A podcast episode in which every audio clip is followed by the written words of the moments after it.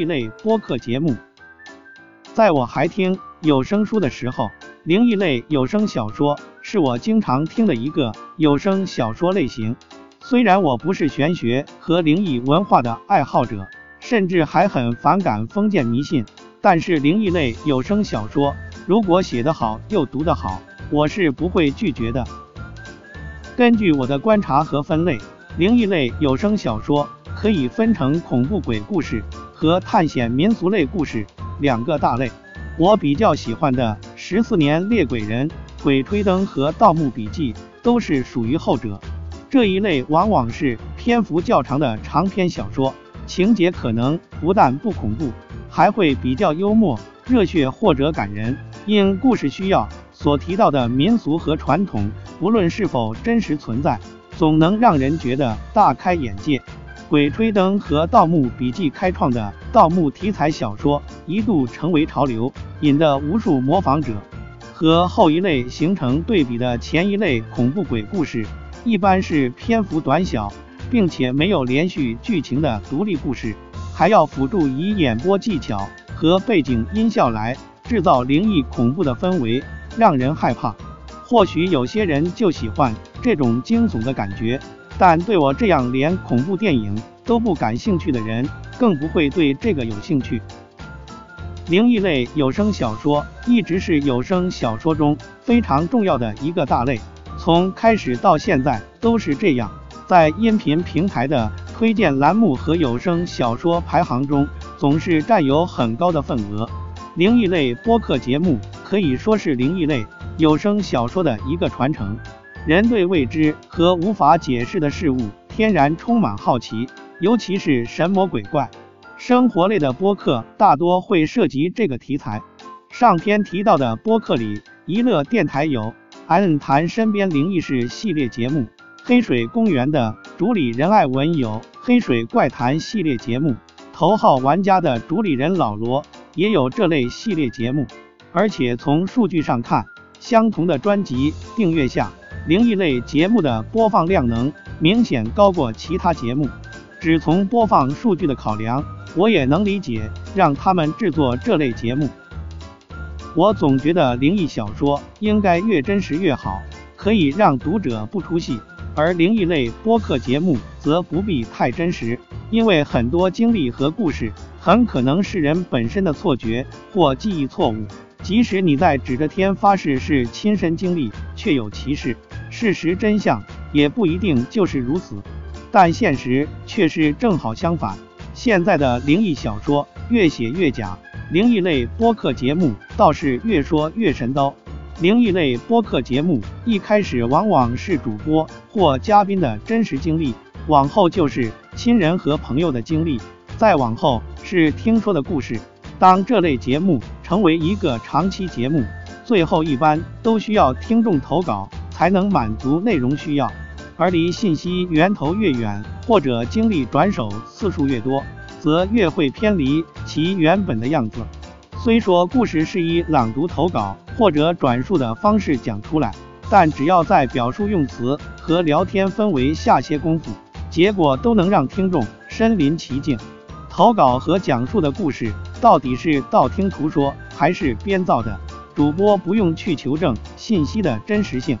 当然，这本来就不是需要严格求证真实性的领域，只是这种运作方式让我觉得过于廉价与充满不真实性，以至于我总结出一个让我自己都有些惊讶的规律：只要把几件毫无逻辑的事情联系起来，然后在聊天时加上诡异或者神叨的氛围，这就完成了一个灵异类播客节目的录制。与黑水公园的一段小插曲，与黑水公园的一段小插曲也算是这么来的。确切说是与黑水公园主理人艾文的一段小插曲。艾文前段时间新开了一档新节目《怪谈秦博士》，这是两位主播陪聊，主要由一个听声音、年纪不算大的南方男性讲述自己是容易遭受灵异事件的体质和他经历的各种。奇怪事情的节目，大概因为学历是博士，所以叫秦博士。关于这个头衔，在节目中还没提到。节目第一期的内容是秦博士讲自己和几个同事去南方某大学访问，晚上住了很久没人住的学校招待所，结果晚上先是一个女同事洗澡被困浴室，后来又在浴室玻璃出现用口红写的字等奇怪的经历。这个事情真的是灵异小说或恐怖电影中再熟悉不过的桥段了，但秦博士似乎是深信自己。是特殊体质，所以容易遭受一些灵异事件。他半说半不敢说的状态，加上一句讲灵异事件的时候都容易出现怪事之类的话，把其他两位主播吓得不轻，节目录不下去，第一期就此结束了。我就是在听这一期节目时得出，只要把几件毫无逻辑的事情联系起来。然后在聊天时加上诡异或者神叨的气氛，这就完成了一个灵异类播客节目的录制的论断。因为秦博士的灵异经历很多，这个系列能做几十期，现在在陆续更新。听了后面更新的几期节目，再回过头来看，我现在有些理解秦博士第一期的老套故事。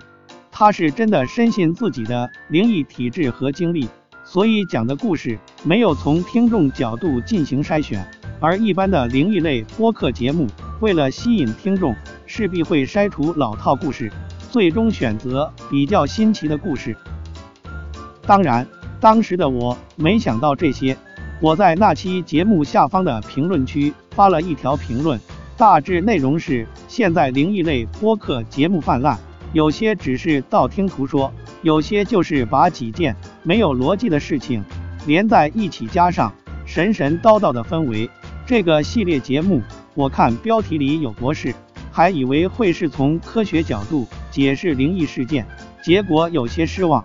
与其说是在评论这期节目，实际上我是在评论这类节目，只是刚好有这么一个契机供我发表看法。我的失望也不是对这个节目或节目里的人失望，更多的应该是一种心理落差。这个评论发出之后就被我抛在了脑后，直到几天后黑水公园更新，我看到提示我无法发表评论，我才知道我被拉黑了。如果被其他播客拉黑，我可能就接受了，但黑水公园是我最喜欢的播客。被他拉黑，相当于粉丝被自己的偶像拉黑，这种感受可能只有经历过的人才知道。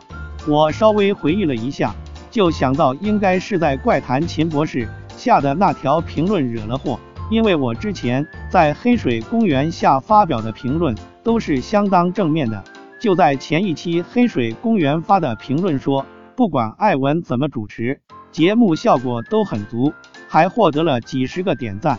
上了热门评论，被拉黑后，喜马拉雅的私信发不了，只能寻求在其他平台的沟通。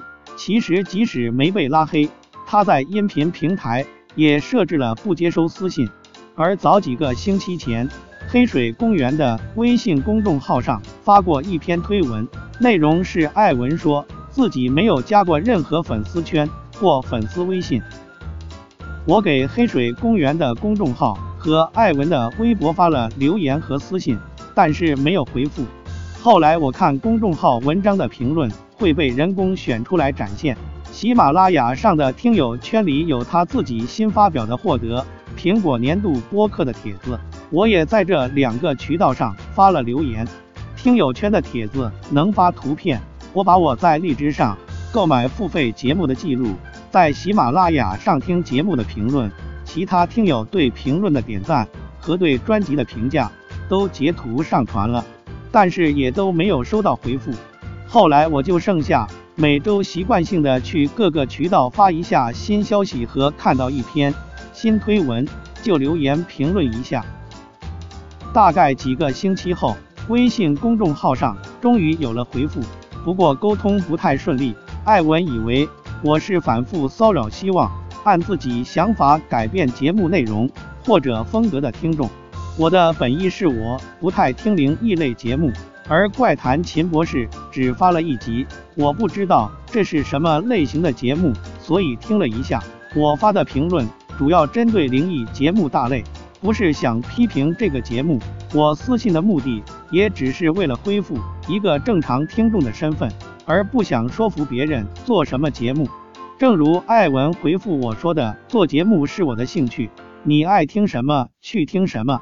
这也正是我秉承的理念。我不爱听灵异节目，所以不听灵异节目。我听黑水公园，正是因为我爱听。难道因为被拉黑就不听了吗？这段对话最后是不了了之。他越聊越不耐烦，而我越聊话越多，因为实在不想失去这个等了几个星期的机会。好在最后的结果是让人高兴的。几天后，我发现听黑水公园又能正常评论了。怪谈秦博士后面更新的内容让我觉得这确实和其他灵异类播客节目不一样。虽然对于不信这些的人来说有些神叨。但是他的目的不是为了制造恐怖吓唬别人，而是真的为了分享讲述自己的经历。如果有朋友对此感兴趣，可以尝试收听一下。这个没有很恐怖，